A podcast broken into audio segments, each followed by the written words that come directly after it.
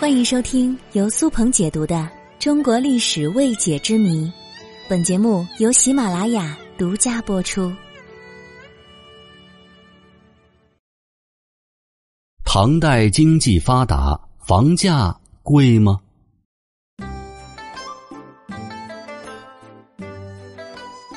飞涨的物价、不变的工资、够不着的房价、找不到的对象。这些都是困扰当代年轻人的问题，而这其中，房子成了年轻人肩上最重的担子。一线城市的房价让很多年轻人望而却步，所以很多人就感叹呐：生活啊，远远不止诗和远方，更多的是柴米油盐和碎银几两。买房子置地一直都是我们中国人根深蒂固的观念。在中国，如果没有自己的房子，就好像是没有了根儿一样。所以，自古以来，我们中国人对房子都非常重视。买房子可是我们中国人的一件大事。房屋买卖自汉朝以来就是合法的。到唐朝时期，房价创下了记录。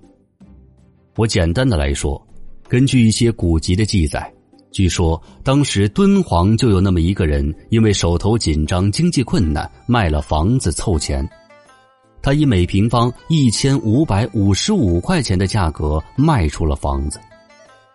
这么一听，很多人不淡定了：这房价也太便宜了吧！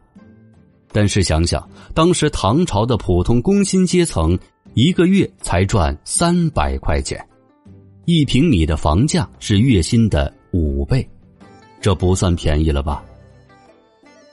可是就在这笔交易成功之后，又有记载说唐朝的房价突然是崩盘下跌了。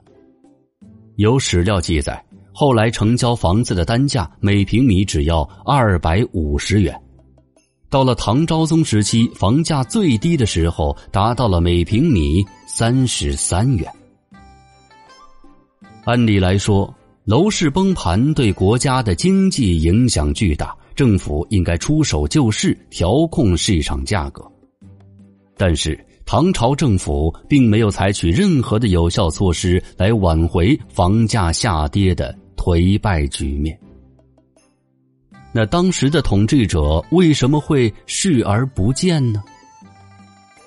因为当时的房屋买卖并没有像现在这样的规范化、规模化。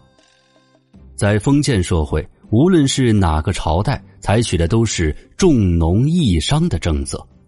至于房地产行业在经济发展中的比例是非常小的，几乎可以忽略不计。对政府来说，更重要的是田税、人头税。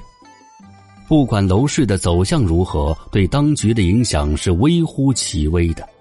所以，唐朝政府选择放任自流。